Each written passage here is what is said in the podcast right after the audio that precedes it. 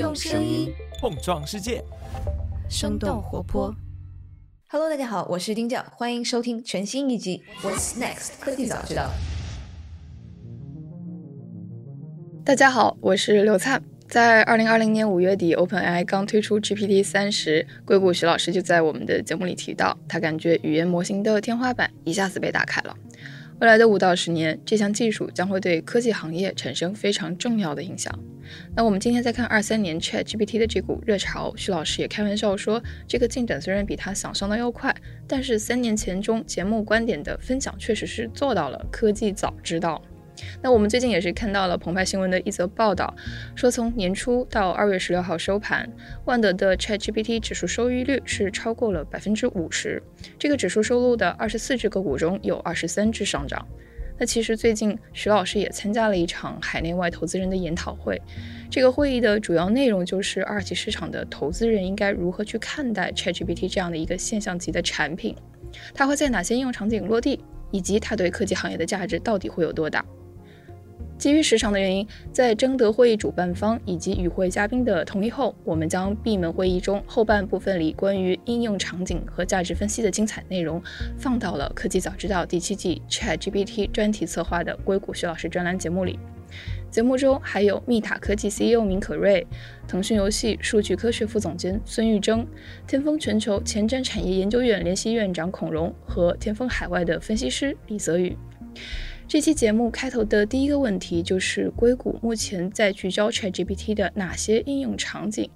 那么开头的第一个回答就是硅谷徐老师给出的回答。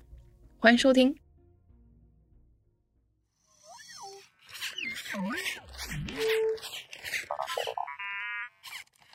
我觉得之所以那个刚才包括我在内都提到非常惊艳，非常的很不错，对吧？呃的一个原因就是，它其实在各行各业都有应用。今天的任何一个 AI 的技术，其实都更加适合在一个比较容错的应用场景下面。所谓的容错的是指，当你的答案不是百分之百对，依然是可以的。那你的第一反应可能是说，哎，凭什么不是百分之百对啊？对吧？啊，但其实你要想一想，其实我们人类做的事情有有多少事情是百分之百对的？但是有的时候，呃，比如说你是一个呃一个外科医生做手术，你最好是不要差 一点点，对吧？就是有的有的应用场景你是不能差一点点，有的应用场景你是其实是有足够的容错的。比如说你去写一个市场调研的报告，类似这种报告本来就没有一个标准答案。Chat GPT 或者说这新的一代技术，其实能够把东西写得很不错，像模像样的。你叫他用什么样的语气语调，给他一些关键的呃论点，他能够写出一篇很不错的文章。另外一个容错是指，就是如果你是对这个答案自己都不知道，自己都不能判断，那我觉得就最好不要用。因为比如说我不是学生物的，然后我叫那个 ChatGPT 写一篇关于生物的论文，说不定他写的很好，百分之百对的，但有可能百分之八十对的。如果我没有判断能力，那最好不要去去用。但是如果说我自己是有判断能力的，但是我自己要花一个小时去写，然后现在我用了 ChatGPT，只是十分钟。他马上给我了，然后我又花十分钟时间去修改一下，这个就省下来很多时间。我觉得这是一个比较好的。那从这个角度上来讲，其实各行各业每一个职业都应该去思考一下，我每天做的事情有多少事情是能够 fault tolerant 的，就是我说的那个容错，而且有什么事情是是值得让机器人去做的。我觉得要把这个期望值给。管理好啊，有很多人，包括我跟那个呃小孙同学，前两天也在私下讨论关于 hallucination，就是 Chat GPT 的一个很大的问题，就是一个幻觉的问题，它会给你一些那个编出来一些事实。其实人类对话的时候，你你跟一个人对话的时候，你怎么知道他没有去编一些东西？其实我们在日常生活当中也会碰到这种事情，但你会去衡量，你说哦，这个人。基本上说话靠谱一点，哎，那个我不清楚，对吧？其实跟机器人也是一样，你要去衡量一下，他到底是懂什么，不懂什么，你自己懂什么，你自己不懂什么。就是我们自己那个 Meta 有一款产品的话，是叫那个 Meta 写作猫嘛，其实是在 ChatGPT 出来之前。就是 release 了我们的这个 AI 写作的这个功能。到目前的话，其实使用过我们 AI 写作的这个中文的这个 AI 写作这个功能的这个用户的话，也有超过上百万的这个用户。其实我们看到这里面的这个分布，呃，比如说学生群体、公务员群体，包括是一些这种白领拿来写什么一些跟他的什么工作周报呀，写一些这个什么思想心得体会啊，撰写一些营销文案等等这样的呢，也确实符合说他的这个答案其实本身不具有这个唯一性，就是大家在这样的一些这个场景上面的话，实际上是已经开始。把相关的这个技术给使用起来了，包括这个在 ChatGPT 出来之前的话，就是美国那家公司 Jasper，实际上是去年他们媒体报道的话是已经做到大几几千万美金的一个这个 ARR 的一个这个收入，那其实就是给不同的这些公司去提供一些快速的这种营销文案撰写的这样一个应用的这个场景，实际上是在短短的两年时间内做到了一个非常快的一个发展，而对于那些比如说。要求更高的一些这个场景的话，我们觉得这个其实技术的这个突破，其实也像是一个渐进的过程，就有点类似于大家看，比如说无人驾驶的这件事儿，可能这个技术发展不是说，呃零或一一次性达到一个就是纯粹的一个无人驾驶，他们也是规划了一个从这个一级到这个五级的这么样一个发展过程，就是现在可能大家对三级的这些辅助性的一个驾驶已经解决的比较好了。而对这个精度、对这个安全性、容忍度要求更高的这些四到五级的这个呢，其实还还有待突破的这么样一个过程。好的，谢谢明总。呃，然后也想在呃这个问题也想请教一下孙总，什么样的工作会被 AI 大部分或者完全取代？就是你会用搬砖去形容自己的工作的话，我觉得呢就会被 AI 取代。这个是我当时一个同事啊问我，就是当时我们也做了很多关于这个 AIGC 的呃调研，然后同事就问说。呃，以前都说蓝领的工作会很快被 AI 取代，但是我们为什么看到的先是这种创意啊，就是设计师啊这些工作被取代？但是我后来一想，这些设计师做的也不是真正的创意的工作，他们做的还是一个搬砖的活儿，就是呃甲方给一个需求，然后他做一个图，然后感觉是抓到了这个甲方的想法。其实有一万种方式去满足这个甲方的想法，他拿出了其中一种。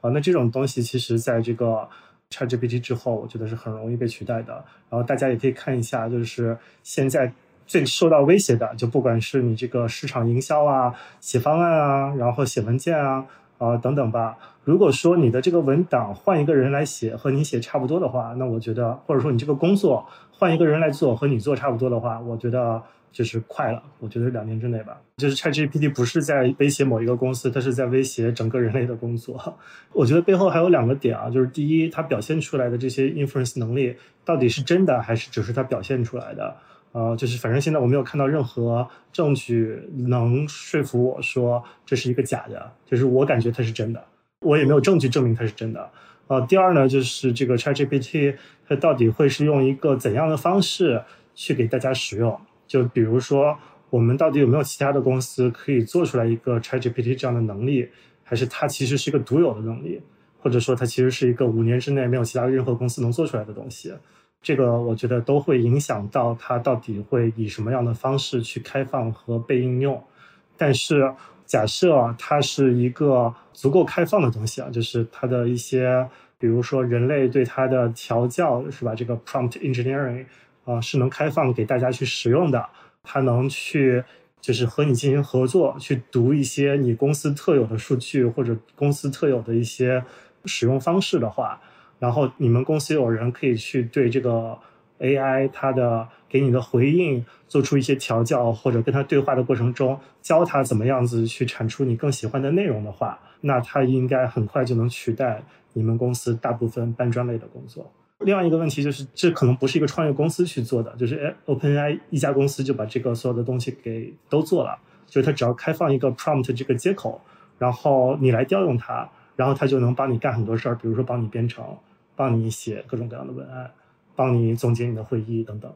哎，感谢宋老师分享，我是对天风的那个李自宇，我觉得这个问题很有意思，就是在首先就是在各行各业有哪些不能有。我觉得好像那些需要很强的一个抽象能力的，好像这些行业似乎它不会太用。说呃，就我们以大家的一个思考模式来说，ChatGPT 它有很强的一个一个一个归纳能力，对吧？或者说它有一个比较类似于人类能感知到的一个演绎的一个能力，对吧？但是它好像并没有什么抽象的能力。呃，比方说我们要做一个数学上的一个归纳，对吧？我们要不是用数学那种程序化证明或者归纳的证法来看的话，呃，我觉得好像就是对于数学家来说，呃，比方说它要从我们的一个各种元素去去去去总结出一个集合论，数学里面再总结出各种递归论，好像就以这种它背后的一个神经网络的这种这种东西，它好像是没有办法在两个看似毫无关系的一个东西能建立起这么一种能力的。所以我觉得，呃，如果我们对人类的一个不被替代的一个还有一个信心的话，就是好像他说他可能暂时。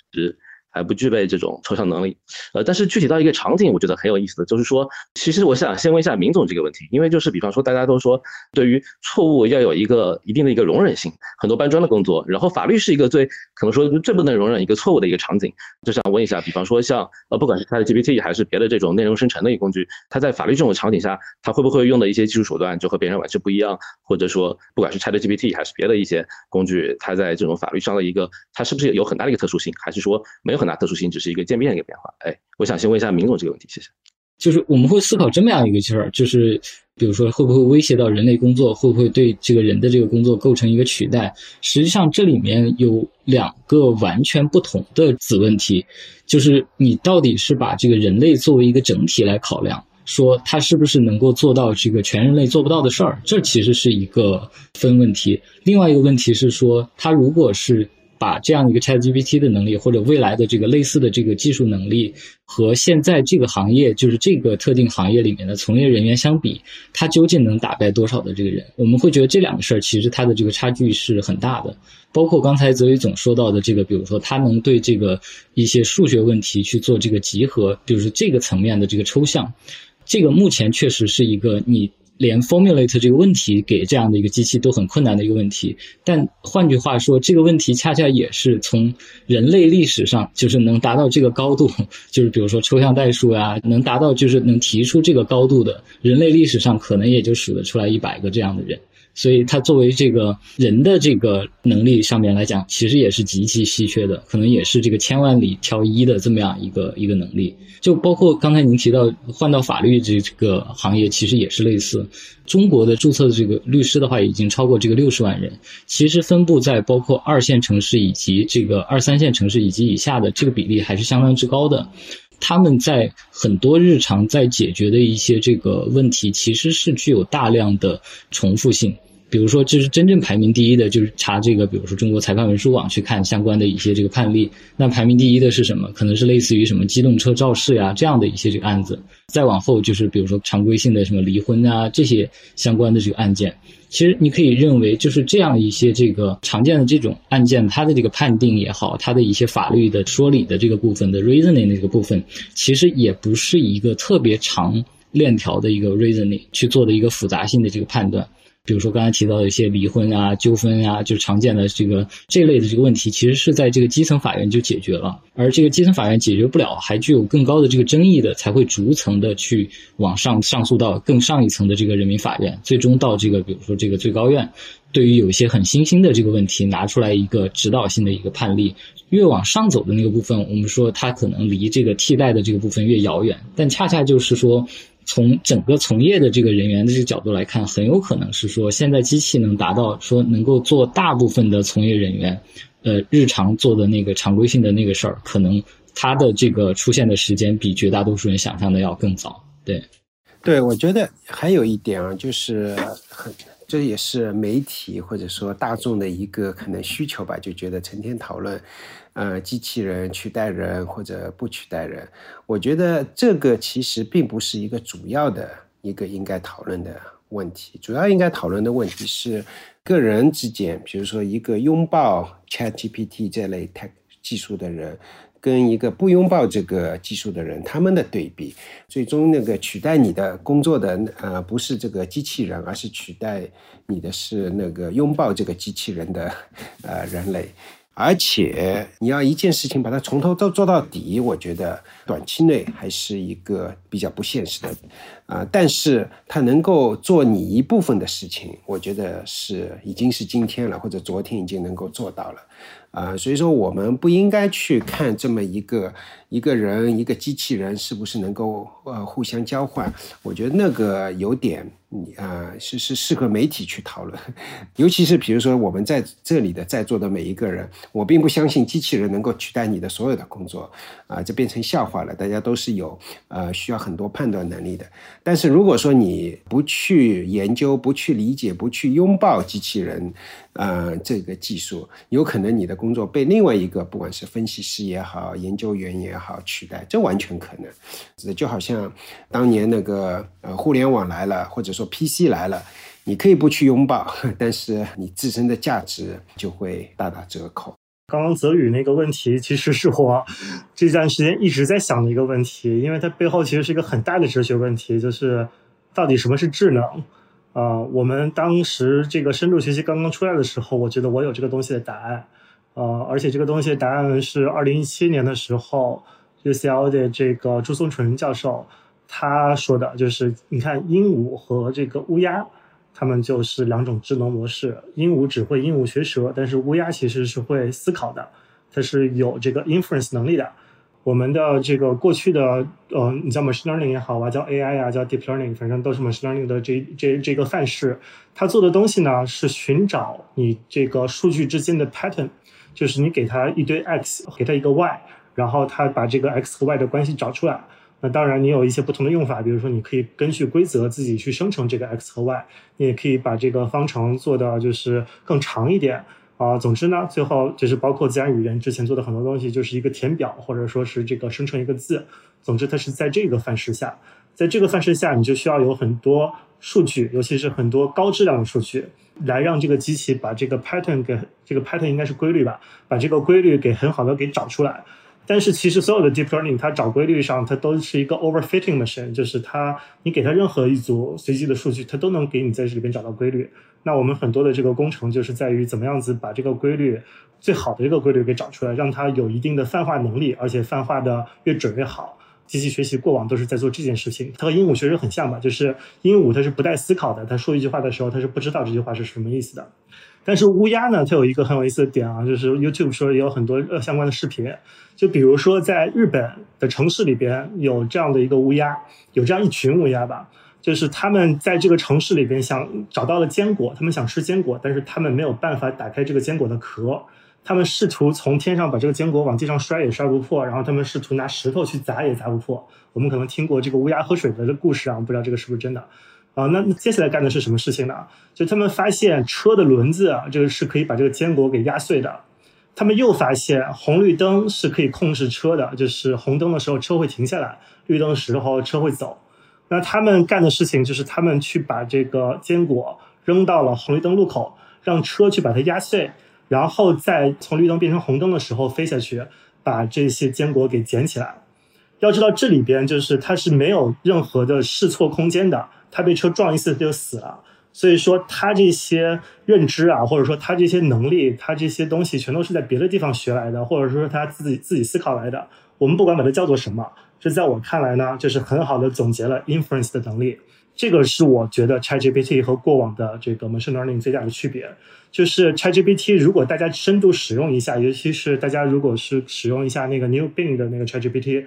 它和就是之前啊两年前的那个 GPT 三。我们觉得最大的不同有一点，之前的 GPT 三它是有 in context learning，就是它可以在上下文中进行学习，但是 Chat GPT 有了 in context correction 的能力，就是在上下文中纠纠错。这个其实看上去是一个小的区别，其实是一个很夸张的东西，就是在我们看来，因为这个 in context correction 就需要你跟他给你一个答案以后，你跟他说不，我觉得你这个东西错在哪儿，你能不能给我一个新的答案？他要能理解。你对他的反馈，然后再给你一个基于你的反馈的一个更好的答案。但是你给他说的这个东西呢，大概率是不存在于之前的互联网上的。也就是说，它的数据库里边是没有这个现成的答案的。他要能理解你说的是什么，并且产生一个新的呃新的答案，这在我看来就是从这个鹦鹉的智能进化成了一个乌鸦的智能。所以说，呃，我把它叫做 inference 吧。我觉得这个能力是很重要的。然后刚才泽宇说的那个。演绎，我觉得它有两点啊。第一个是 deduction，deduction 是这个就是根据事实进行演绎。比如说我在图书馆看到一个人，然后躺在地上流了血，然后身上插了一把刀。我的演绎呢，我的 deduction 就是这个人可能被谋杀了。但是我的这个 inference 就是可能有人啊不喜欢他，所以说去杀了他，这是我现场的所有这些东西看不到的。呃，反正就是我们过往的这个程序是有很强的 deduction 的能力的，但是我们过往的任何一个程序都没有 inference 的能力。现在 ChatGPT 有了 inference 的能力，我接下来就是一个信仰的环节了，就是接下来的我没有任何的证据，就是我觉得它和人类的区别，就是第一，它和人类的区别是人类有判断力，但是 ChatGPT 可能是没有判断力的。就是他可能心中有一个这个哪个东西更好，但是他的这个判断，我觉得和人类的判断力可能是有一个区别的。然后第二个呢，就是刚刚说的这个抽象能力，我把它用一个例子去总结的话，就是牛顿发明万有引力吧。就是牛顿是看到苹果掉下来，然后发现了星星之间啊这个运运动的规律。我觉得 ChatGPT 它看到了苹果掉下来，它能举一反三的去看到梨掉下来会怎么样，椰子掉下来会怎么样，甚至一个石头掉下来怎么样。但是他可能未必能发现万有引力，他未必能发现星星之间的运动到底是遵循了一个什么样的相似的规律。说穿了就是刚才那个小孙是讲了他对于 ChatGPT 或者今后的技术的一个天花板的一个预测，我基本上是同意他说的，因为我觉得。至少在短期内，我说的短期就是五年、十年吧。过了五十年，谁都不知道。五年、十年之内，我觉得这个判断应该是对的。但是这里面，我觉得还有一点，我不是很确信。GPT 模型也好，或者说今后的一些优化或者怎么样，还是会不断的让我们感到惊诧。啊，你不知道它让我们惊诧的天花板是什么？就这么说吧，就像刚才。呃，我们在说的上下文理解，对吧？这是 GPT 三这个模型所能做到的。现在 ChatGPT 大约是三三点五，或者说是接近于四啊，已经有上下文呃 correction 纠错理解学习能力。但说老实话，即使上下文理解这一点，我们还是很难以溯源，到底为什么这个 GPT 三有这个能力啊？它的这个能力到底是哪里来的？然后到了 Chat GPT，有一个思维链啊，chain of thought，就是说能够去理解一些以前，就像给一个小朋友做应用题，给他看几道例题，他马上就能够做其他应用题了。这个也没有一个答案，当然了，有一定的猜想。从一个理论上来讲，认为可能是因为代码训练作为训练数据，可能是一个主要原因。但即使是那样，也只是一个猜想。所以说，我觉得小孙同学说的，我基本上是非常同意的。模型不断的在让我们突破我们对它的认知，它是不是会不断的 啊让我们突破？就今天我们觉得它天花板会这么高，会不会比我们想象的更要高个十倍、一百倍？还是有这个可能性的？对我，我比较好奇，那个小孙、小明，你们两个人是觉得会不会超出人类可控范围啊？目前的这个应用大概率还是需要人工去辅助迭代的一个过程，这是一个比较偏理想、比较偏科幻小说式的这么样一个描述。但换句话说，我们会认为，比如说现在的一个技术的一些进步迭代，这个是不是本身就是人其实是参与到其中的？但是人也在利用这样一些技术去增加自己的一个生产力，去增加它的一个自己的开发的这个效率，从而去进一步的去改进。我觉得这个间接来看的话，也是一个就是利用了这样的能力去改进的一个这么样一个这个过程。我记得应该是在前段时间，Google 一年前左右的一个新闻吧，就是设计他们的这个，比如说 TPU 的一些大规模集成电路的设计，比如说它的一些排布，那就用到了这个深度学习相关的这个技术。本身这个深度学习的这个技术又是非常依赖于这个 TPU 的一些，就包括这种特定的这个 ASIC 的这种计算去做这个相关的优化。所以从一定程度上，你可以说它的。TPU 本身的出现，让它帮它 deep learning 这件事儿有提升，而 deep learning 提升又进一步在对 TPU 本身的这个设计有改进的这个能力。只不过这个中间不是一个那么就是全自动、全自我学习的一个过程，而是人其实深度的参与到其中去做这样的一个改进，然后让机器的这些答案作为辅助的这么一个过程。我想到两个场景，就是 AI 怎么样子 out of control 的。第一个就是天网 Terminator 终结者这样是吧？我觉得这个不会发生的，它是图灵机的物理限制，就是它做不到这一点。但是像硅谷，它最后有一个就是它里边的 AI 不断自我进化，然后把世界上的加密算法都给破解了。就是它一开始可能花十分钟破解了呃比较弱的加密算法，后来就几秒钟就可以破解一个世界上最牛逼的加密算法。我觉得这个不是没有可能啊。就是你破解那个加密算法本质也是一个算法。如果机器的目标是为了让自己这个破解算法变得更有效率的话，它又能不断的去呃学习和迭代，我觉得这不是一个不可能的事儿。但是当然我也不知道他现在能怎么做到。这是一。第二呢，就是刚刚明总说的这个人在这中间的作用，我觉得是很有道理的。但是同时，我觉得现在人在这中间的作用，不管是这个 reinforced learning with human feedback，对吧？还是其他的东西，只是为了让我们已经掌握的这个大模型和人更适配一些。就是他说的这些东西呢，我们人听起来觉得更像我们人说的话，然后他做的这个事情呢，更符合我们的要求。但是机器本身肯定是更 efficient 的，就是如果我们不要求它适配人的话，它其实可以做得更快，然后这个学得更快，迭代的更快。所以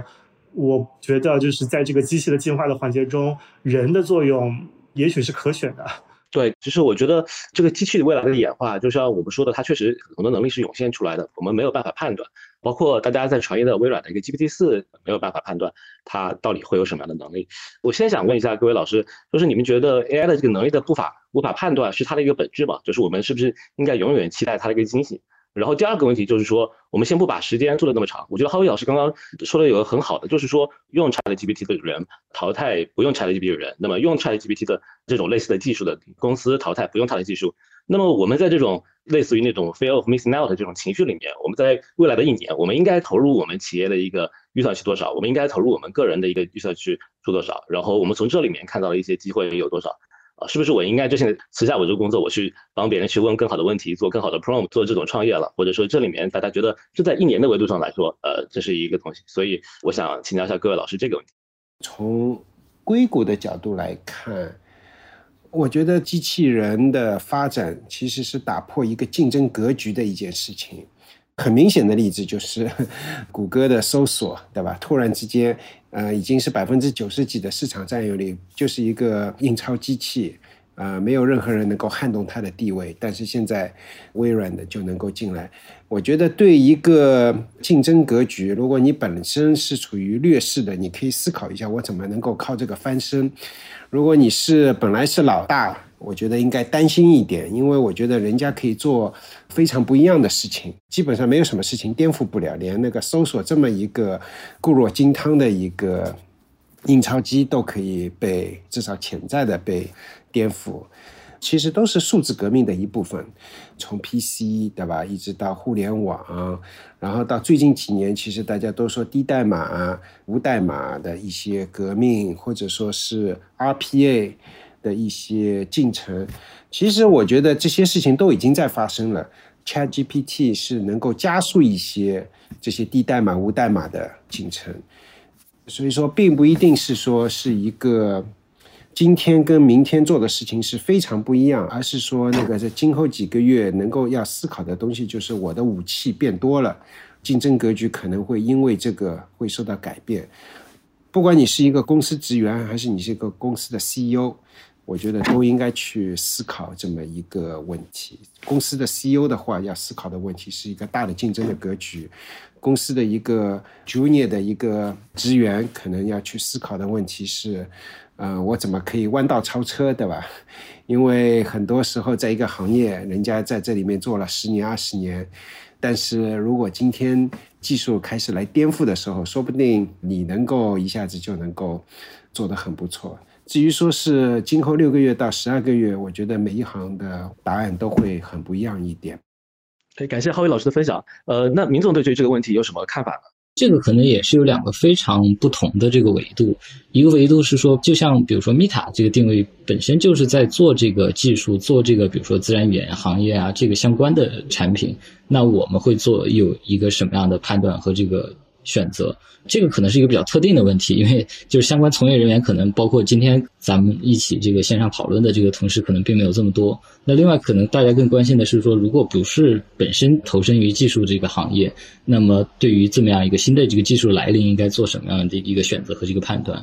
比如说像我们这样的这个创业公司来讲，其实是一个挺好的一个机会。就是一方面，其实让大家去对于相关的技术、相关的这个自然语言处理到目前的这个状况的话，有一个更高的一个关注度，有一个更深入的一个理解。因为可能你在这个之前，大家对于这个事儿还停留在可能上一代的这个，比如说关键词啊这样的上面的一个想象上面。那么到今天这个时间节点，可能给全民做了一次非常好的一个普及，让大家知道就是新一代的这个真正的人工智能其实能做到什么样的一个环节。然后从我们自己的这个研发落地的角度来讲的话，我们其实也在比较积极的去做相关的一些这个技术的研发和这个落地，因为其实这是跟我们在做这个包括 AI 的一些这个智能写作呀这块，其实是一个一脉相承的一个技术。所以，包括我们之前做的一些翻译啊等等，其实都是一些在相对比较大规模的这种语言模型上面去做一个按照一些特定的条件的一个生成。这个其实也是我们在做的一个呃落地的一个方向。Chat 这件事儿的一个新的一个 interface 能够得到这么广大的一个使用和喜欢，这一定程度上也是说，就是这样的 interface 在未来其实它的一个可用性可能比我们之前想象的还要更大。所以我们也会去做一些相关的进一步的一些研发投入。比如说，我们要去追赶的话，大概是一个什么样的相关的一个成本、一个代价，以及我们能做到。如果以 ChatGPT 是一个九十分的一个产品的话，我们自己在一个相对比较有限的投入下面，大概能做到多少分？这个其实是作为一个呃技术团队，呃我们会去评估的一个事儿。其他行业的话，我觉得就像刚才这个徐老师分享的，那更多的就是可以很直接的去思考，就是。当有了这么样一个潜在的一个新的一个技术，而这个新的技术呢，它其实往往它的这个扩散，它的一个整个被大家接受呢，是需要一个可能会比较比想象的还要更长的一个时间的这么样一个周期。那么在这个阶段，恰恰是对新技术的这个采用者，相比起一些传统的一些这个没有用新技术的这样的一些这个，比如说你的同事，你其实是有了这样的一个很显著的一个比较优势。我们之前有个同事和我讲过一个这个例子，他原来是在一家很好的中国其实最顶尖的一家这个律所，他说他原来在做给这个客户做尽职调查的时候，他让他的这个 senior 会非常 surprise，就是他会比其他的 junior 的这个同事在他们律所的同事的这个尽调的这个速度会快三倍以上。他悄悄告诉我说，他当时有一个什么样的一个杀手锏呢？就是他知道有一个产品叫做这个企查查。当你不知道企查查这个东西的时候，你要去拼凑很多，比如说公司在尽调报告上的很多信息的时候，你可能是要在不同的中国的这些监管部门相关网站，在找十个网站。把这个公司名输入进去，然后把这样的一些这个信息去做 copy paste 的去粘贴，然后形成你的这么样一个报告。但当有了一个产品，它其实一次性的可能已经自动化的帮你把这些内容做好了以后，就使得它的效率其实提升了很多。但这个时候，哪怕是从业很多年的一些 senior 的一些这个资深律师合伙人，他其实还并没有这样的一个概念，所以他们反而会对说，哎，为什么比如说我的五个 junior 里面有一个他的这个执行速度能快这么多？其实这个就是他在。利用了新的这个技术上面达到的一个竞争性的这么样一个优势，所以我觉得各行各业确实在不同的领域、不同的场景下面，到底怎么能和一些呃新的技术去结合，这个事儿可能很难有一个简单的一概而论的一个结论。这个其实也是下一个阶段技术公司企图把这个技术做得更鲁棒、更通用，而非技术类的能够。对技术进行应用的公司，可能也是需要能够更主动的去寻求一些它的一些落地和使用的可能性，就两边共同去寻找的这么答案的一个过程。其实泽宇，你刚刚问了两个问题啊，第一个是技术是线性进步的，还是一个指数进步的，或者说是一个意外的进步？然后第二个是大家怎么准备？第二个问题，我觉得我没有特别好的答案。我先简单说一下第二个，然后我想稍稍详细说一下第一个吧。就第二个，我觉得在我看来，它就是多了很多。很厉害的助手，这个助手懂很多，知道很多知识，然后他的判断呢，现在还不是很准，但是会越来越准。他很有可能在很多地方做起事来，比你现在的水平比较中游或者中游偏上的同事做得更有效率。做得更全面，它也能给你带来更多的灵感。我觉得是这样子的。但是这个是个生产力工具啊，就是它是个生产力和效率工具，它不是一个取代什么新的场景。这在我看来，就是它当然有 chat 和这个 interface 的这方面的东西，但是更多的我把它看来是一个生产力上的变革。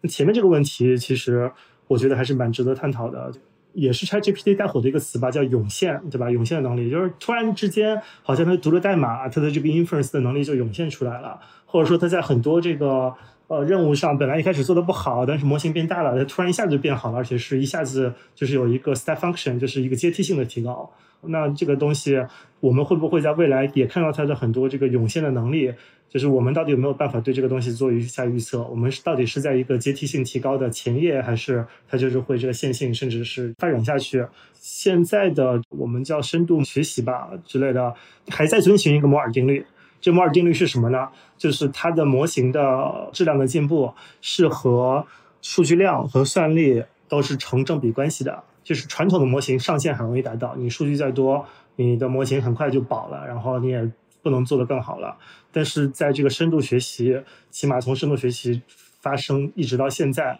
它都在遵循这个定律。可是这个定律就像这个芯片，它不是。这个摩尔定律，它只不过是一个对结果的总结，是吧？它中间一定是有很多技术的发展，才导致它这个摩尔定律一直是能成真的。我觉得这个大语言模型就是一个很明显的这样的技术发展，导致数据量和这个算力在大语言模型这里边，又是数据越多，效果越好。那在多模态上会不会也有这样的效果？我觉得应该还需要等待一个在多模态上的模型的范式更新。才有可能发生，不然的话，我们现在图像识别的精准度那是能提高，为更多的数据、更好的数据和更高的算力确实能提高，但是它提高的这个增量其实是变慢了的。但是如果你有一个像 GPT 三这样的一个模型的范式提高的话，我觉得未来的可能性还是很高的。对于大语言模型本身啊，它如果能有一个方法把其他多模态的信息。标准化到这个语言模型的 token 上，就是我作为这个大语言模型，我本身具备的推理能力，我现在是看不了任何的图像，对吧？我现在是看不了视频，就是我没有一个理解视频和图像的方式。如果我找到了这样一个方式，那这个大语言模型本身可能就会变得厉害很多。我觉得这个是我很期待它会发生的一件事儿。然后我觉得这个只能是一个直觉了，它会发生的。对我听了也很有感触啊，就是两个事情。第一个就是说，就是我们做的很多的事情，其实呃，并不是换了一种做的方式，而是我们会做更加正确的事情。就是比方说，我们做了各种的自动化，对吧？各种低代码，不是完全换了一个方式，而是把这个事情做得更加高效，把很多的 sub task 来去分解。第二个就是，我作为一个二级投资人，其实我比较关心优势的问题，或者说 edge 的问题。刚刚明总也谈到了，包括郝伟老师和孙老师也谈到了，就是当一个技术你开始看到它的日活很高，一千三百万的时候。但是你会去除以整个二十亿的一个创作者，或者是四十亿的一个网民，你会发现这整个渗透率好像，呃，或者是开始用的这个人，这其实也只有它里面的一个百分之零点几，或者是多少。然后我们去看的话，就是。在一个技术变化的时候，肯定是有新的，就像我们说之前那个会会用企查查的，对吧？或者是会有新的这么一些使用的人，他会在这里面会有更高的一个优势。包括我们作为投资人的话，可能也会很关注这里面的一些机遇。其实我更感兴趣的就是一个技术问题。我们大家都知道，我们大家其实都说 ChatGPT 或者是 GPT，它有了比 BERT 好的很多的一个泛化的一个能力，对吧？大家也可以把它进行去做 fine tuning。但是我比较感兴趣的就是说，在比方说一个细分的一个领域里面。把这两个东西去结合起来是有多难，或者说你要去结合那种更接近于符号式推理的那种知识图谱的那种东西，到底有多难？我觉得这个东西很可能是这个结合的一个难度，对吧？以及它提高思考一个正确率的一个东西，很可能是决定在某些很难的细分行业里面，它能不能很快的发展，或者说有没有很快的变化，或者说能不能很好的和一些垂直行业结合的一个东西。对，关于细分行业，这里确实是有很多可以聊的。我觉得是这样子的。首先，你刚才提到符号语言啊，或者说数学啊，那语言模型或者说 ChatGPT 这一类的模型，不一定要去做数学的东西。我觉得。有那么好的数学的 工具，不一定要他去做，但这只是一个很小的一个点。更重要的就是你刚才提到的，有那么多的细分行业，然后让 ChatGPT 或者说这一类的技术能够跟细分行业去结合。今天我们看到的，你如果能够登录 ChatGPT，能够跟它交互啊，怎么？你看到的是一个我们叫 Foundation Model 基础模型，这个基础模型已经是非常不错了。已经是非常让人惊艳了。你怎么能够让这个基础模型跟各行各业，不管你是做船运的、做高技术的、做某些商业的，能够去结合？这里面有一个很大的一个问题，就是一般来说，我有一个朋友是在欧洲，他是专门做海洋运输的一个公司。那他这些数据或者他所有的这些，肯定不是这个 foundation model 或者这个基础模型已经有的。然后怎么个去结合起来？这不容易，我可以说，哎，我把我所有的数据给了这个基础模型，我可以做一个微调的一个模型，fine-tune model。但这里面有今天还是蛮难的一件事情，就理论上这些事情都可以，而且已经有人在做了，但大规模的实现还有很多的问题，有很多现实的问题，比如说多贵，对吧？然后你是不是愿意把数据给 OpenAI？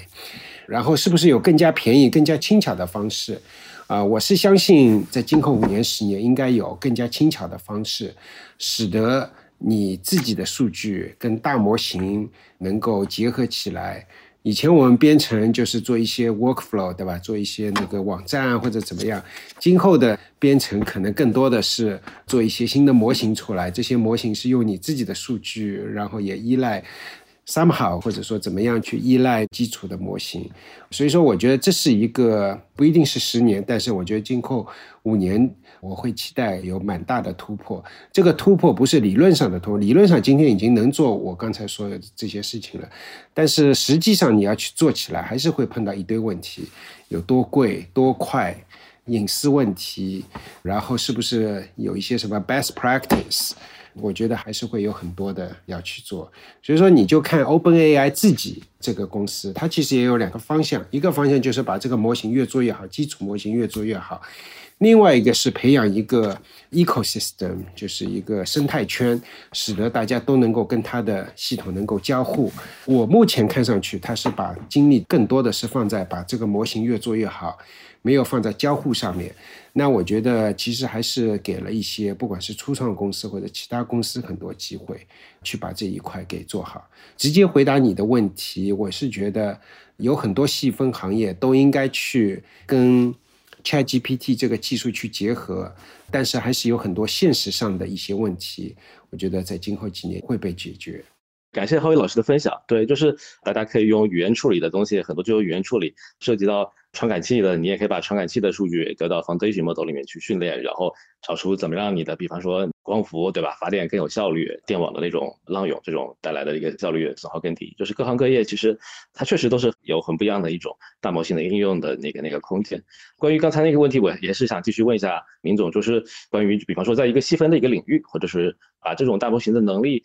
和比方说这个专家知识去结合，是提高它的一个正确率，到底是难度有多高的一个事情？我们做过一些相关的那个，还是在比较早期、比较初步的一些实验，在这种百亿规模级的一些这种数据上，它在比如说一些已经有一个这种 foundation model 这个基础上，再添加一些这种新的一些 fine tune 的这个数据，这个其实也是取决于说咱们在新的这样的一个领域的这个数据，可能和你旧的那个以前学习的，比如说全网的这个公开的这些信息这个数据之间，它的差异究竟是有多大？这个 OpenAI 它自己，比如说去做这个 alignment 的时候，用一些这种增强学习啊这个方法，它其实一定程度上是用较少的这个标注数据，就让这个模型拥有很好的一些，比如说对话和判断什么对话是适合出的，什么对话可能是不适合的。呃，这个方面的标注量的话，据他们那个 Instruct GPT 的那个论文的公布，是不到十万条的一个级别。就之所以能够在几万条的一个标注量级别达到一个不错的效果，其实很重要的一个原因是说，这个 Foundation Model 其实已经具备了说我的这个知识是已经足够的，就是对于你的这个问题，我可能已经在我的这个系统内部掌握了三版甚至五版不同的这个回答方式，但是我只是不知道在一个我们的设定的这个。场景下面，我究竟应该以一种什么样的语气、什么样的态度，用一个偏正面的方式来回答，还是一个偏消极的一个方式去回答这个问题？所以，如果是这个知识本身可能已经在这个大模型里面已经存在了，很有可能它的这个去适配的一个过程，可能就是一个万条级别的一个数据就能达到一个还不错的一个效果。就像您刚才提到，比如说它是不是需要一些额外的一些知识图谱？那另外一个情况是说，我们进入到一个新的行业的时候，这个。知识本身可能对于这个传统上你训练的那个本身的那个 foundation model 可能是一个完全陌生的那个领域，那这个时候你可能就还是得预期是说他要的这个标注量可能不是一个几十条几百条就能达到一个足够好的一个效果。我们会认为它是有一定的知识和这个能力的迁移的这个能力，但是不能高估到说当它的模型大了以后，它就完美的去解决一个它从来完全没有见过的陌生的一个问题。我举个极端的例子，就像你如果纯粹用一个非常干净的百分之百是中文的一个语料去做这个训练，无论你的这个模型训练的再大，它可能也没有办法去，当你用俄文去问他问题的时候，它能得到一个正确的一个回复。我想接着明总这个回答问个问题啊，其实这个我很感兴趣，就是说我们用。去训练它，或者用不同领域知识都训练它，然后我们会发现它有一些在分布外的一些知识的一个推理能力，对吧？刚才苏老师也谈，这是一个 inference 的能力。现在大家其实也挺关心，比方说有了 GitHub 的一个代码库，所以 OpenAI 训练出来的这个好像逻辑推理甚至比 Google 会更领先一点，是不是因为比方说代码和人类自然语言在本质上在某种生成的概率上它是比较共通的？就是您的自己的一个研究有没有感觉？就是比方说有哪些它确实有一个逻辑共通，还是说我们现在其实从我们目前的一个数学能力也没有办法判断哪些东西它生成的概率说明是数学共通的？我觉得这个挺有意思。就是我们未来如果要加这种整个一个大的训练集，不是一方面训练集，我们要加很多有资料训练集，我们是继续去写代码呢，还是继续去写中文对话呢，还是继续去做哲学推理或者逻辑推理呢？我想问一个这个比较宏观的一点问题给明总，谢谢。我觉得这个问题其实还是一个非常深入的，而且是偏 research 的一个问题。一个就是刚才大家谈到那个，比如说涌现的能力，其实可能对于现在目前整个业界来讲，就是还没有一个完全定论或公认性的这个答案。就包括我们自己的话，对这个事儿其实可能会有一些和业界主流的各种观点可能会有一些不太一样的一些思考和想法。比如说，我们会认为说，从现象级来看，这个可能是一个我们说它的是一个 emergent 的一个 ability，但这个事儿很有可能只是我们在对这个数据的一个拟合和抽象整合上面做到了更进一步的一个自然的一个体现。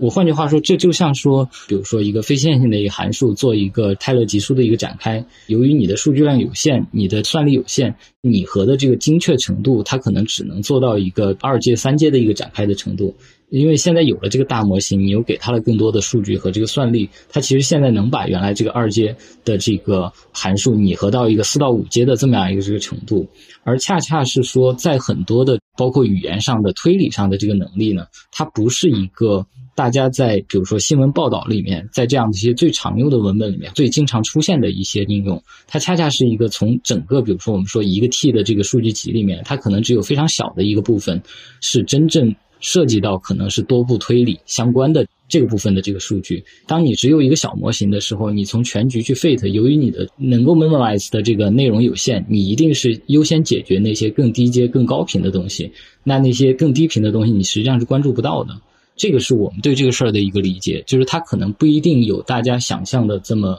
神奇，它可能更多的是说，我有了更多的数据和算力以后，我确实是能把一个方性能够 fit 到更高阶，而恰恰有些推理能力是在高阶它才会出现的，它不属于一个简单的对内容的一个续写的这么方面的一个能力。谢谢明总，我觉得这个洞察也很深刻，把一个方式推到更高阶。呃，我不知道它是不是呃类似于，比方说像物理学涌现到化学，或者是这种不同学科之间的涌现，但是可能有所类似吧。我觉得这个问题也想问一下孙老师怎么看这个事情，就是怎么样结合你垂直行业的一些知识或者垂直专家的一些经验。个人的话，比方说我怎么去写 prompt，让它越来越聪明。就是有几个东西，刚刚听了前面的对话，我想聊。第一个就是怎么样子做，但是背后其实有两个挺重要的点，就是我觉得大家还是对这个 ChatGPT 到底怎么样子做到现在这个结果的，有一个认知上的不一样。我还是想把我自己的认知说得更清楚一点，这样在当大家来指出我认知错误的时候，也能指出的更清楚一点啊。先说结论，就是它可能很简单，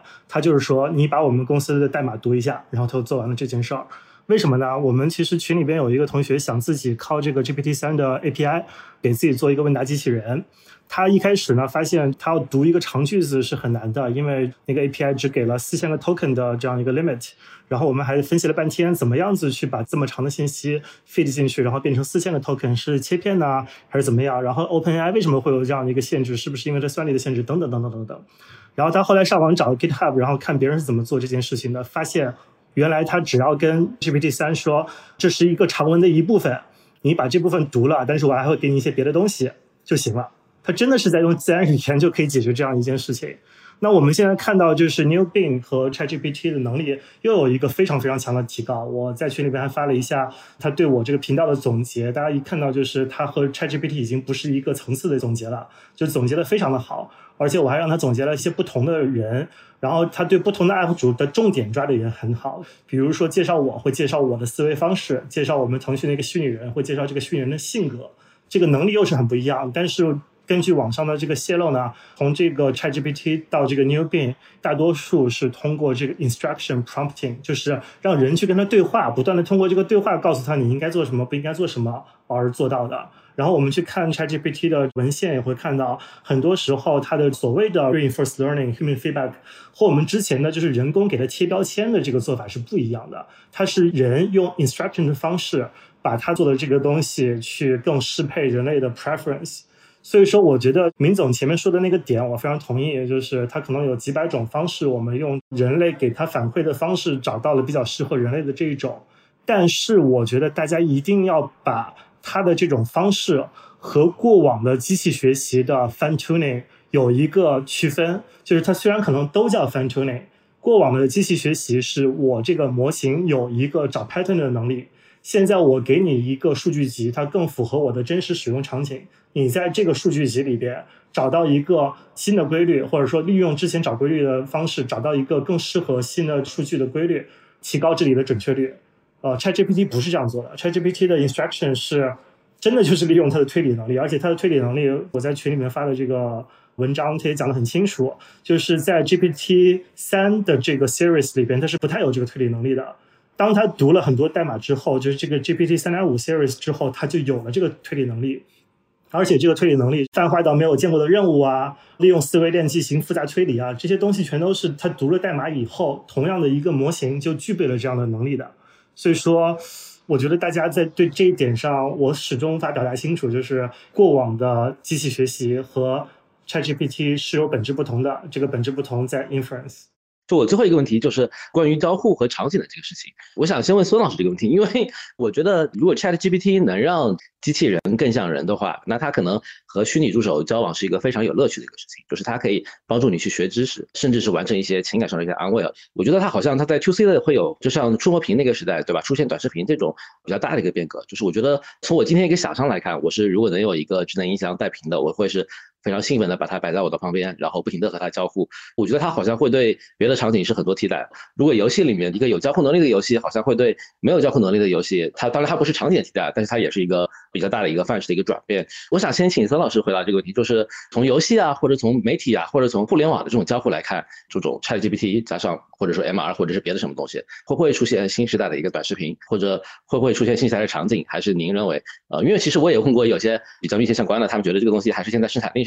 对，我就想问一下你自己喜不喜欢和他聊天？然后第二个就是说，你觉得他会不会出现新的一个 To C 的一个爆款应用？谢谢。呃，谢谢你的问题，这个问题非常的有趣和 ironic。为什么呢？因为我其实跟徐老师熟起来，就是我十月份的时候去采访一下他，那个视频的标题在 B 站比较火，是我最火的一期视频啊。那个视频的标题是“这轮衰退中有哪些机会”。徐老师在十月份的时候非常明确的指出来，A I G C 是我们这轮衰退中的最大的一个机会。而且它可能就是类比到过去的这个移动互联网和云计算的这么大的机会，就是非常推荐大家去看那个节目啊。就是今天我们说的这个话，无疑就是在这个应验徐老师的预言而已。他说我们当时可能对移动互联网和云已经有很大的热情了，但是每个人都低估了这些事情。我觉得今天也是这样子的，每个人似乎都在谈论 ChatGPT，但是对它的真正的 revolutionary 可能反而认知又是不够的。总之就是十月份的时候，那个时候连 A I G C 的那些图啊。那些都没有火起来，Stable Diffusion 都没有火起来。徐老师已经非常明确的讲了，这就是机会。但是当时我跟徐老师的一个观点不同，就是说，哎，徐老师你好像说的都是 To B 的东西啊，就是他在想 A I G C 在公司里边能取代什么人。然后我在想，就是 A I G C 听起来不像是一个非常 sexy 的 To C 的东西，它不能在 To C 上解决很多问题。所以说我当时反而是站在了你的这个观点上，就是我会去更多的去想 A I G C 在 To C 上到底有什么革命性的场景。然后今天我在回想这件事情的时候，或者说我再去想我的观点的话，我仍然觉得它在 To C 上的场景没有让我对 To B 的场景上这么兴奋。就是 To C 呢，当然说你 interactive 的一个东西，也许它能怎么怎么样，但是我不觉得这个是 To C 的一个真实的需求。就是你在 C 端上的真实需求还是短视频也好，是吧？你想去得到一些多巴胺的分泌，你想去诉诸感性，你想去得到一些感官的刺激。你在游戏里边玩，你可以得到一些刺激的体验等等。你有了 ChatGPT，也许能让你的 NPC 更加栩栩如生，但是它在这个游戏好玩的这件事情上，可能未必是一个特别特别重要的事情。它在一个视频的生产的过程中，它能提高视频生产的效率，但是它不会是一个视频好不好看的决定因素。那同样的，就是网文，它也许能让一个人原来更一百期，一下子能变更一万期，但是网文的市场也就那么大，就是它在 to C 的市场上到底能不能带来一个增量的场景，我其实是抱怀疑态度的。像民总这个其实也是一个 to B 的产品，对吧？它在 to B 上，我觉得是能提高很多工具的效率的。但是在 to C 上，起码我没有想到，就是我确实是一个一直做 to C 产品的人，但是我没有觉得它有一个特别满足消费者人性且人们必然要使用它的东西。它更像 VR 吧，就是 VR 它看上去很酷，我玩了 VR 的那些游戏我也觉得挺好玩，但是我也没有天天想要玩 VR 啊，大概就这种感觉。这个很有意思。呃，宋老师也 Q 了明总啊，就是明总咱们做的肯定是 QB 的业务，就是这个东西会让。比方说，呃，律师和律师助理关系好一样，然后律师和自己的律师助手好，或者说在内容生成上，我们有没有看到？因为在内容生成上，其实大概有很多的一些有趣的一些社交的一些应用。呃，明总，你觉得，比方说这种 ChatGPT 加社交，呃，当然他们很多都是热度可能都只持续呃一段时间啊，就是您觉得有没有一些比较持续的在这种场景啊，或者是在这种那个交互上的一些 To C 或者是 To 个人的，对吧？然后又会 To B 场，对这种，谢谢。理解，就首先就是，我觉得可能是对于我们公司定位而言的话，我们可能也不能纯粹说自己是一家 to B 的公司。其实我们 C 端的个人的注册这个用户的话，也是有大几百万的这么样一个级别。所以其实我们是拥有大量的 C 端的个人的这种对我们进行提高生产率的方向的使用的产品。另外就是，我觉得刚才包括泽宇总在说到的，可能已经不是一些假设性的一些问题了。国外其实，在过去的一两年，应该是涌现出来不止一两家，在试图用包括一些跟这个新一代的语言模型啊，这个相关的去做一些类社交啊，或者是虚拟人陪伴呐这方向的产品。应该我记得最有代表性的国外的一家叫 Replica 吧，他们好像也做到了一个大概年收入几千万美金的一个 ARR 的这个程度。包括我自己去观察的话，我会发现一些社交媒体上对这类产品的一个讨论，他们其实有些是，比如说用户是非常上头的，他会是一个每天花几个小时时间和他的虚拟伴侣去进行沟通、去聊天、去做一个养成类游戏的类似的这个模式。所以其实现在我觉得他们应该已经有一个至少上千万级的注册使用的群体，就说明陪伴类的应用其实已经逐渐在起来。而它的一个 limit 在哪里呢？就是这个事儿其实还是相当跟技术相关的。你要达到一个很好的一个陪伴，给人一个比较好的一个 personality，比较温暖的效果，它对技术的要求其实相当之高的。而恰恰是我们会认为，可能优先的一些像营销文案的一些撰写啊，这个反而是从技术的现在发展角度上，你可能跳起来一下就能够得着。而你要长期去塑造一个人物，保持他的 personality，保持他类似真人一样有一个相对比较统一的一个世界观，并且可能还有 long term 的这个 memory。你三天以前，比如说你告诉他一件事儿，然后你今天问他的时候，他可能还能回想得起来。这么样一些，就是一系列的这个问题，我觉得本质上在背后都有一系列的这个现在还没有完全解决的一些新的一些技术的问题需要攻克。你可能每攻克一个点，你就会觉得他的能力可能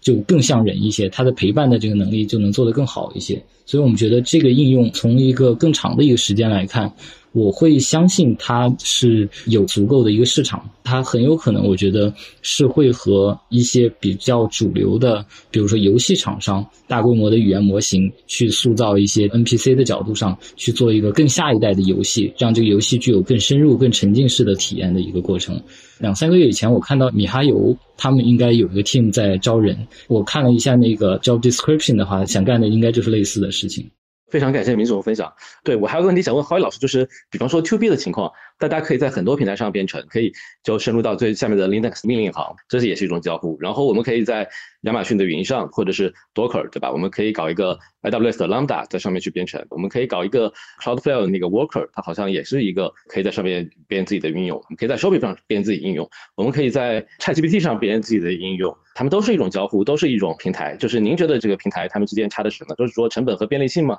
还是说有什么更深刻的一个东西？或者您想分享一下 To C 这边的观点也可，对不对？我想请教一下浩宇老师，谢谢。其实这方面，我觉得刚才两位同学已经说的蛮多了，没有什么太多的可以加。唯一我觉得就是因为小孙他提到去年十月份他采访我的时候，我说到了一个观点，就是 AIGC 以后会火起来。在那一个访谈里面，我还提到一句话，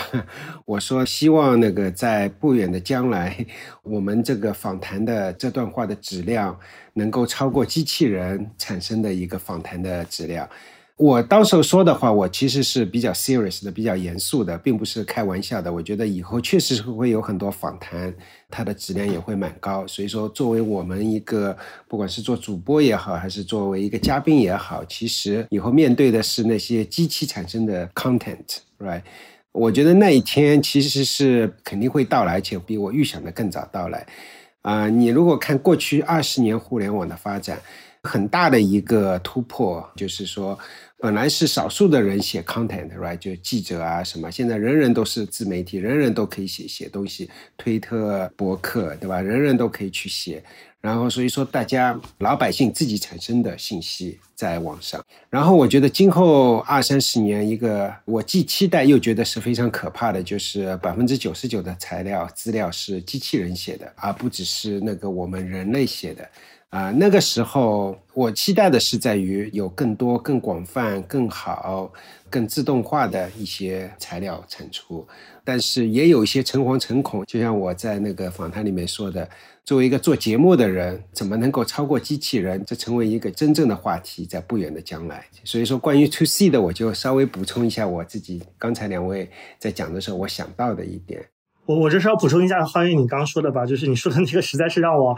你当时说完那句话了以后，我就一直在想这件事儿，然后一直想到了刚才泽宇说，就是人的智能和机器的智能到底有什么不同的时候，也是我一直的一个延伸，就是我就在这儿稍微补充一下啊，就是我是觉得人的洞见啊，可能跟那个判断力是有关的。为什么我觉得机器虽然也在做判断，但是人的判断和机器的判断会有本质的不同，就是所谓的 original，所谓的 incremental 的这些知识。我觉得机器是创造不出来的。也就是说，你一个人的如果发的内容就是为了追热点，然后把热点总结一下，然后为了去给大家一些看似有用但是其实没有用的知识，那这个东西机器完全可以取代。所以说，我就特别怕我们的对话成为了一个 ChatGPT 未来可以做出来的对话。那我们怎么样子才能做出来一个对话是 ChatGPT 它永远都做不出来的呢？我觉得就是要不断的去。把我们自己的 mental model 去想方设法的去贴合这个真实世界，然后从这个 mental model 里边去得到一些对于世界什么是重点、什么是本质的一些认知。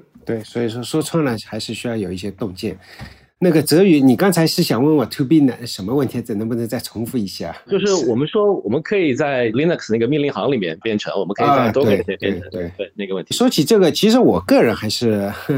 蛮有自己的一个观点的。其实我在去年的时候写过一篇文章，在硅谷的主流媒体其实也是被报道过几次。ChatGPT 刚出来的时候，大家十一月三十号出来，然后之后的大概两三个星期，在硅谷的整个氛围，大家都觉得这是一个 Google Search 的一个 replacement。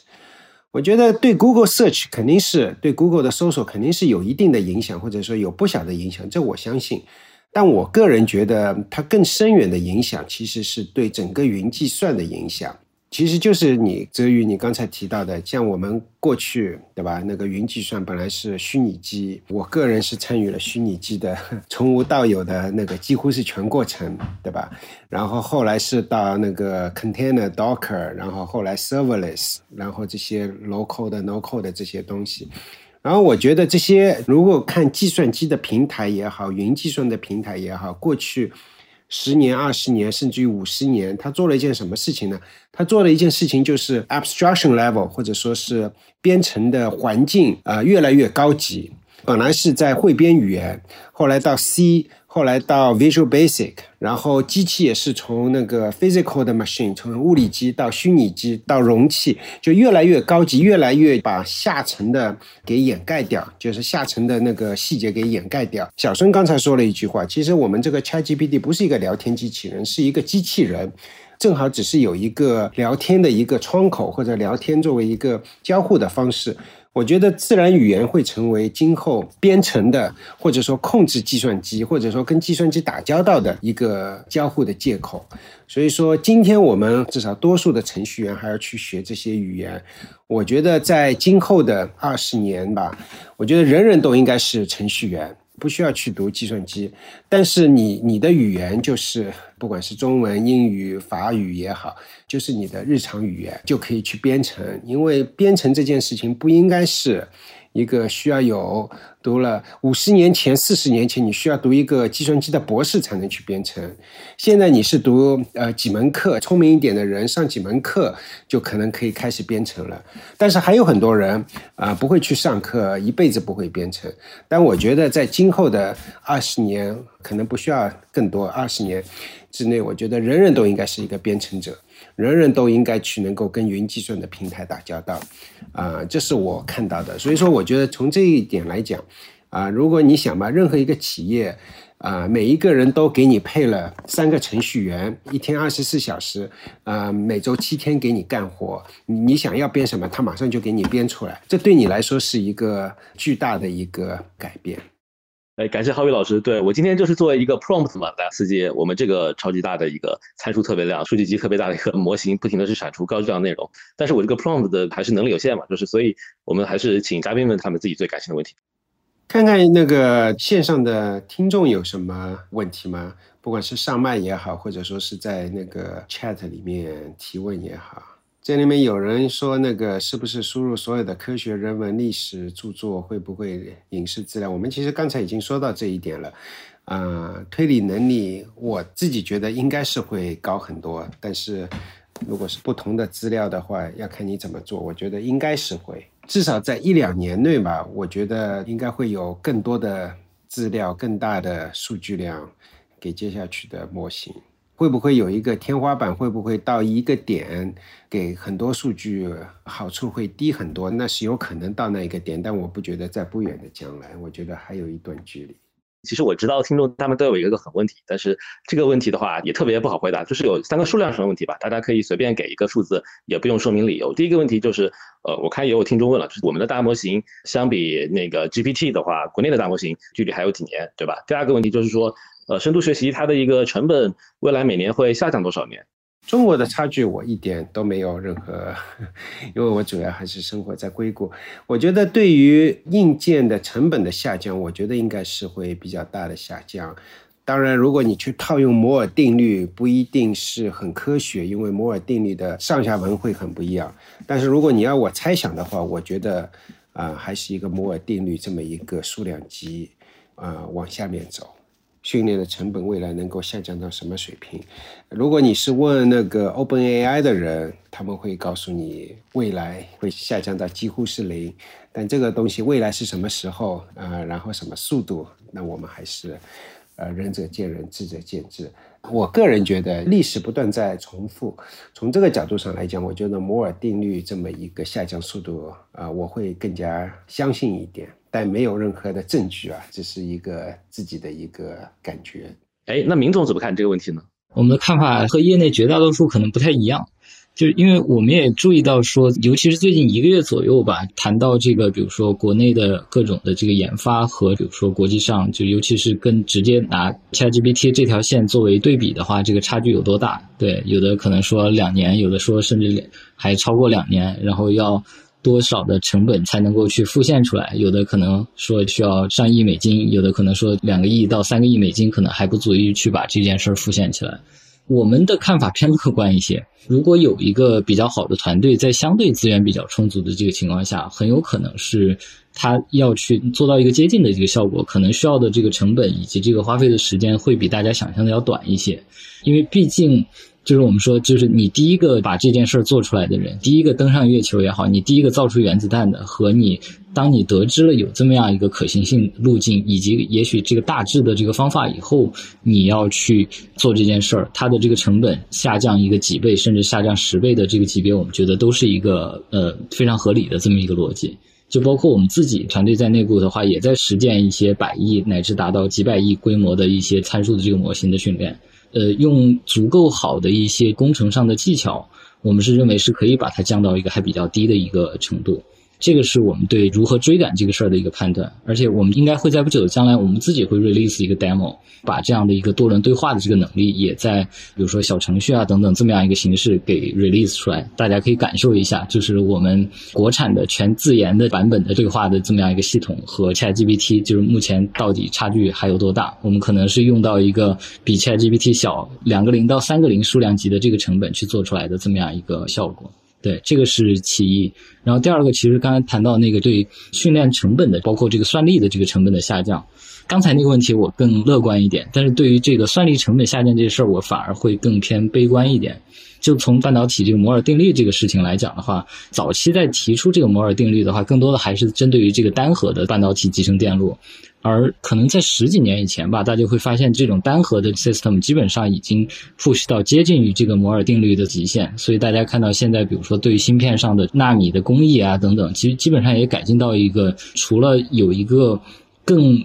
突破性的物理上的这个进展，你可能没有办法去突破这种，比如说两纳米、一纳米级的这种芯片，就是再往下走，你就涉及到很多，就比如说什么量子的隧穿啊等等的一些新的，可能现在还尚未解决的一些问题。所以更多的现在还是在，比如说把更多的就是由单核改变成多核，由原来的这个一个指令，然后一个数据进行处理，变成了可能是单个指令。然后多个数据进行处理，但其实就包括大家可以看到最新的这个 NVIDIA 的 H 一百这个芯片，呃，虽然在算力上其实是有一个显著的上涨，但背后其实对于电力的消耗其实也几乎是一个翻倍性的一个上涨，就是它其实是用了一个更大的一个功耗去换它更高的一个算力，所以它的实质性就是瓦特的进步其实已经没有像五年以前、四年以前的那种突飞猛进的进展的一个速度了。但当然，就像呃，大家在谈那个说，哎，未来我们能够把电这件事儿的成本降到零，那也许是可能的。这个就是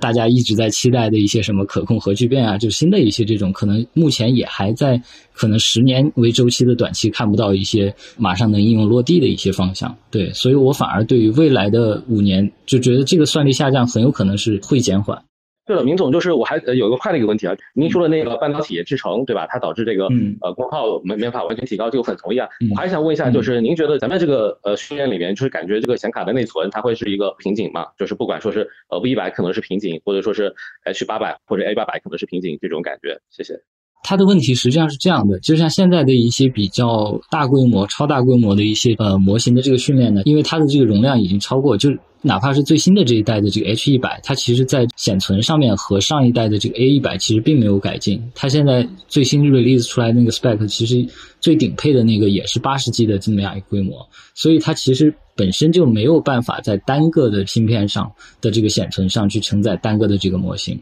所以，像原来包括 Google 的那个最大的那个 PLM 的话，它的公布的那个最大规模的训练，应该是在把整个这个运算分摊在六千张的它的那个 TPU 的上面去进行。所以，这个带来的问题是说，你需要非常好的节点到节点之间的快速通信的一些能力。这个也是包括 NVIDIA 去做所有的什么 NVLink，包括它的节点之间有一些呃比传统的一些，比如说网线更好的什么 InfiniBand。甚至更进一步的一些这种硬件技术，就相当于是直接在比如说机器之间通过一些特殊连接来去做的模型之间的这个信息的传输，就这些发展都是同步在对大模型的训练同步进行当中的。就换句话说，如果是咱们用传统的一些，比如说机房的一个 G、十个 G 这种传统的网线来连接的话，实际上给你十台这个 A 一百，它的这个训练速度并不会提升，因为你的瓶颈全部卡在机器之间的这个模型参数交换上面了。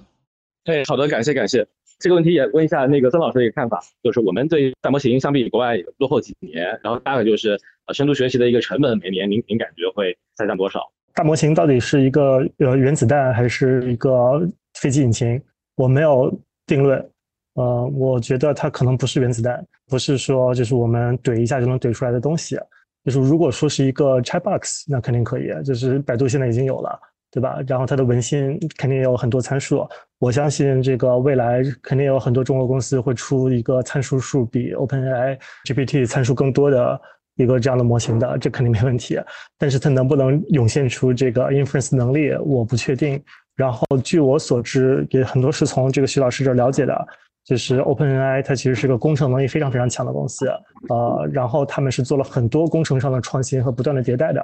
包括就是 GPT 这条路，对吧？他们一开始 GPT 二的时候是比 BERT 要弱很多的，就是在各个任务上都是不如人家的。但是为什么人家的 founder 就是 Sam 他是有这样的 conviction，他是能沿着这条路走下去？他是不是已经看到了未来是什么样子？就是我们在公司做这个东西的时候，他不是从头到尾发明了一个模型，然后训练参数了，然后这个效果就达到了，对吧？他一定是有。每天每天都有很多很多的这个工程和这个科学上的选择，然后最后这些选择累积到了现在这个结果。我很担心我们不管是教育体制啊、社会氛围啊，然后呃人才密度呀，包括这个大家底层思维的这些能力也好，或者说习惯也好，我担心它不支持我们做出来一个拥有 inference 能力的大模型，就像我们做不出来一个战斗机的引擎一样。这是我一个比较悲观的想法，但是我当然希望我们能做出来。对，我听说各种消息啊，说什么 OpenAI 它可以用很多很多，对吧？超过一万甚至几万的 GPU 同时训练，然后哦，微软的自己的工程师可能就几千块就各种 bug，然后学习速度特别。我我相信这些问题都能解决，我相信钱的问题肯定能解决。我们国家不缺钱，这不是问题的本质。问题的本质是你为什么要决定让几万个人去训练，对吧？在尤其在你商业化的前景还不确定的情况下。你怎么敢做这个决策？这个我觉得是最难的。刚才那个小孙，你另外一个问题还没回答呢，就是那个算力下降的速度大概是什么样？你你是怎么想的？计算成本下降，这个我觉得 GPU 的发展我没有算过，但是它应该把 GPU 的算力的提高的这个东西给。呃，往上叠加一下的话，就差不多吧。也许它未来会遇到瓶颈，但是我相信，如果说你针对就现在的 GPU 还是为了这个移动设备或者个人设备而做的嘛，如果你真的就是 AI 的算力要求到那么大，你可不可能出现一个很大的显卡然后来算？我觉得也有可能。当然，现很大的显卡它会有很大的功耗问题啊。就是现在为什么做这么小？不光是为了便携，更多的是因为你这个传输的距离小，然后你省电。但是不管怎么样吧，我觉得算力它肯定是会按照现在的规律大差不差的下降。可是这个就是取决于模型效果来说，更多的不是算力啊，而是你这个模型本身的研发。就是好比说，之前 OpenAI 的人会觉得。啊，它的这个 token 的数量和这个本身原始数量，它是一个平方的关系，是吧？然后所以说呢，可能这个我们没有办法 scale 这么大的数据，但是 ChainSwap 就解决了这个问题。我觉得更多的是在现有的这个模型的 training，我们是因为不知道什么东西是重点，所以说我们会啊，就只能全都扔进去。当我们对这个东西理解越深的话，我们的训练就会越来越有效率。所以说达到同样的效果，我相信可以指数性的提升效率。但我补充一点啊，其实对于这个文本的这个生成，我们其实也看过一些业内包括去做这个减脂蒸馏的一些算法。我们的一个基本逻辑的判断是这样的，就是对于很多偏这个判别类的，比如说分类的这种问题，减脂和一些这个模型的压缩，就是把这个一个训练好的模型做到一个呃十分之一甚至百分之一的规模是有效的。但对于生成模型来讲的话，这里有一个基本的一个信息论的一个下界。就是你其实，在比如说问 ChatGPT 的时候，实际上是把它当做一个世界知识的一个库，而且它还是在做这个闭卷考试，它是不能查互联网，它是需要通过它参数内部的这些储存的这个信息去调取所有的信息，以及给你正确的一个回答。所以这个事儿的可压缩性可能没有大家想象的这么高。也就是说，这里有一个信息论的下限，就是你要记，比如说一亿个这个数字，你最少需要 encode 多少个这个 byte？就低于这个 byte 以后，你无非就是说你得把一些信息给扔掉。比如说扔掉了以后，就会造成，就像之前我们说的这种 hallucination 啊，你有些信息可能它就是根据这个差值，它可能就是编出来的，那精确的这个东西它就储存不了了。对，所以我们恰恰觉得，对于生成式模型，很有可能在。一个比较长的周期还不能放到一个纯这种，就是尤其是文本型的啊，就手持设备上能够做很快的这个 inference，可能还比较早。那其实最如果是照您这种信息论的一个原理来看的话，那其实最方便的方式还是我们把那些最常问的问题先把它归类住，对吧？先把它缓存住，然后每次问它调动，这个其实反而效率更高的一个方式，从降低成本这个角度上来讲。呃，但其实就像这种 Wikipedia 的英文版，我记得你压缩完以后，它其实大概也是一个六到七个 G 的规模的大小。就是我们说，如果是你的这个模型显著的低于这个大小，你说你能不能把这个 Wikipedia 的很多信息给 retrieve 出来，可能是很困难的。呃，是不是存在一个更好的一个表达？就像刚才咱们提到知识图谱这样的一个这个形式，我们认为是有可能的。或者换句话说，我们觉得未来的一个模型的这个构成很有可能是说是一个 sparse 的这个知识加上一个 dense 的一些推理能力的一个组合的这么样一个形式。就是你也许不需要把所有的这个信息放在你的模型里面，它其实是应该是一个半闭卷、半开卷考试的这么一个模式。或者换句话说，其实咱们现在看到的这个 ChatGPT 结合到冰的这个 Search 上面，实际上就是这么样一种模式。它不需要把一百亿的网页信息全部都存在模型内部，但是它有对这个网页信息的调取和搜索的能力，然后再结合它本身对于语言的这个掌握，它其实就能给你写一个很好的一个 summary 和一个问题的一个回答。我想有一个补充和一个反问，可以吗？嗯，好的，你说。就是刚刚针对那个明总说的，他的 transformer 必须要调用全局信息这件事情是这样子的哦。然后业界会提出来一个大概就是文本检索加 large language models 这样的路线，就相当于用文本检索的方式可以有效的就是提取这里边的有效信息吧，大概是这种感觉。这是一个探索路径吧。但是我更想了解的是，泽宇，你问这个问题背后的原因是什么？因为在我看来，现在 large language models 它更重要的东西就是它的技术，它的上限是什么？然后我们就要想方设法的多堆数据，然后多这个。就现在更更多是增效，而不是降本。那为什么会问这个降本的事情？因为二级投资者最关心的无非就是你的现金流什么时候体现，你是在三年之后体现，还是在十年之后体现？所以我们就用问的是最粗俗的一个问题，就是什么时候你能把成本降到谷歌的引擎用它不贵的一个情况，对吧？什么时候能让这个快速的走进大行大业？然后。这个对于 IT 投资者是挺重要的一个问题，我相信对于可能对于谷歌也很重要吧，对吧？他也不想再 每天花很多的钱，然后去做这个他看到我们打的一个，或者是 Bard 的，或者是 Anthropic 的，对吧？这些东西的一个。我担心的是，不是一个线性发展的东西，它是一个指数发展，且到了一定程度以后，它会特别牛逼的东西。所以说，如果我们去看成本的话。成本永远是线性的，但是它的这个 application 是指数的。如果就是我们一开始在这个时候就是明显看到它是一个很牛逼的技术，然后很计较它的这个性价比的话，那就没有办法投资了，或者说就等我们算过账来的时候已经晚了。那个我是上银基金的慧君，就是我我有几个问题啊，就是我看那个 ChatGPT 它训练数据是从美国的这个英文互联网上面下载的嘛？对吧？那将来的话，这种我不知道他用了这个互联网多少数据，就是说以后因为这个模型参数量是一个指数级的增长，那如果数据是有限的话，那将来这个现有的这些训练的数据量会不会成为它的一个瓶颈？另外就是你像国内的这个互联网，其实这个数据的质量我觉得还是挺差的，那这个会不会限制我们这个中文的这个 ChatGPT 的这样一个发展？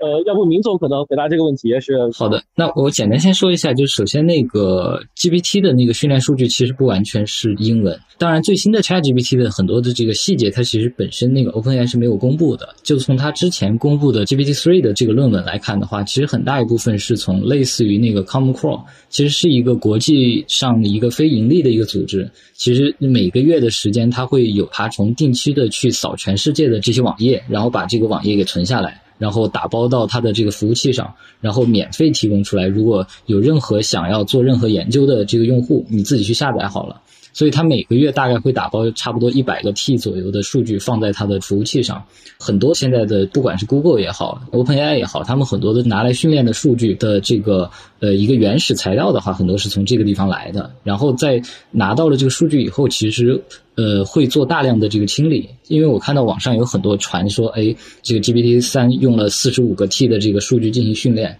这个说的不是特别准确。因为从他们的原始的文章来看的话，它是拿到了四十五个 T 的原始的这个文本，然后其实经过他们的各种的数据的清理 filter 以后的话，其实只留下来了一个大概八百多个 G 的这么样一个文本的一个规模。所以事实上你可以理解，它现在的一个训练真实用到的这个数据的量还没有想象的那么大，到一个天文数字的程度，就是基本上是大家现在个人电脑的这个硬盘能够储存下来的程度。对，就主要是由于模型的这个参数增加了以后，它对于这个训练这个成本其实是跟模型的这个参数在最好的情况下是线性增加，在你优化的不太好的情况下，它可能还是一个超线性增加的一个参数。所以其实现在很多这个成本其实来源于这个模型参数规模增加的需要的并行的这个集群上面。在一个 TB 级别的这个数据上面，其实我们认为还全球的这个互联网还是有比较精品的数据，能够支撑到它再把现有的这个效果提升到更好的一个级别的一个程度。而中文的互联网的数据质量确实有比较好的这个数据的比例的话，其实相较于这个英文的这个互联网，我们认为可能是在百分之十的这个，就是至少是应该少一个数量级的一个规模。就包括我们自己在训练的时候会发现，比如说跟一些比较严肃的论文相关的一些这种场景，呃，国外有好一些开放的数据源，它其实内部有的这个数据。就是有全篇的这个论文的这个规模都是在千万级别，甚至就是光人家有些一个领域，比如说这种 PubMed 生物医学这个领域的这个论文，就是过去几十年的都有电子化，都有全文可以下载进行使用，都有千万的级别。但中文互联网你确实很难找到有这么高质量的相关的这个数据。但我们觉得其实也有一些方法可以去做。包括这种多个语言的数据的学习，就是你其实本质上英文的数量和互联网的数据和中文的互联网数据，其实很多数据都可以为你所用，可以训练一个多语言的一个版本的数据，因为它其实很大程度上很多知识的这个表达。还是类似的，你可能只是换了一个具体的这个语言，不同的这个 token 的这个形式表达出来，但它 compress 到整个这个模型内部，它其实是可以去 share 一些相似的一些知识和内容的这个表达。所以，如果我们说中国做不出来一个好的类似于 ChatGPT like 的这么样一个程序，纯粹怪数据的质量差，它只能占这个里面我们认为这个因素的比较小的一个部分。它确实差，但是其实是有办法可以进行一些克服的。对，我现在忽然想起来这个问题，就是如果数据值极差的话，比方说我们国家各种产学研，对吧？他要求大学教师去贡献他自己的一个带有 chain of thought 这种类型的这种，不管是论文，他去作为这个东西会，或者是怎么样？比方说让他让大家每每个周抽出来一天去做这种事情，那会大幅加速整个 AI 的一个训练集的一个质量的发展吗？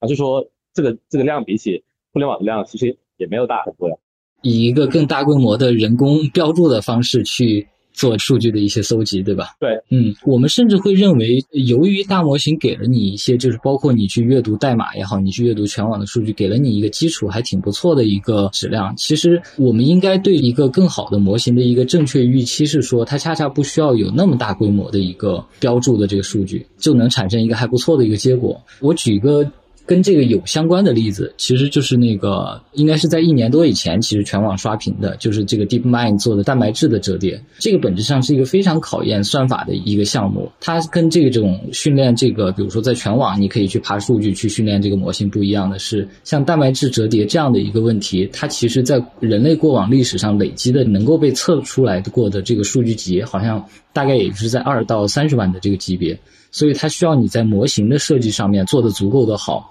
把相关的一些，比如说，呃，假设包包括把三 D 的结构的一些信息也建模到整个你这个模型里面，就让它拥有足够好的一些这种限制条件和先验知识。在这个条件下，你其实你也能用更少的数据给出最好的一个解。就它其实不纯粹是一个体力劳动去堆这个数据的一个过程。好，非常谢谢。那要不咱们就结束。大家如果有兴趣的话，可以关注一下小顺同学的公众号跟我的公众号，反正我们都可以再继续交流。好了，好的，谢谢，拜拜，拜拜，拜拜，拜拜。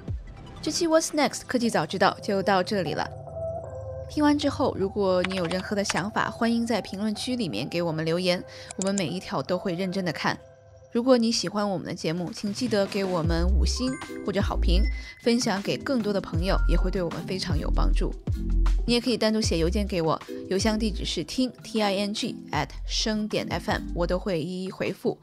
那同时，公众号和微博也可以搜索“生动活泼”，声是声音的声，节目相关的更多信息会在公众号里出现，微博和公众号都会有不定期的福利给到大家。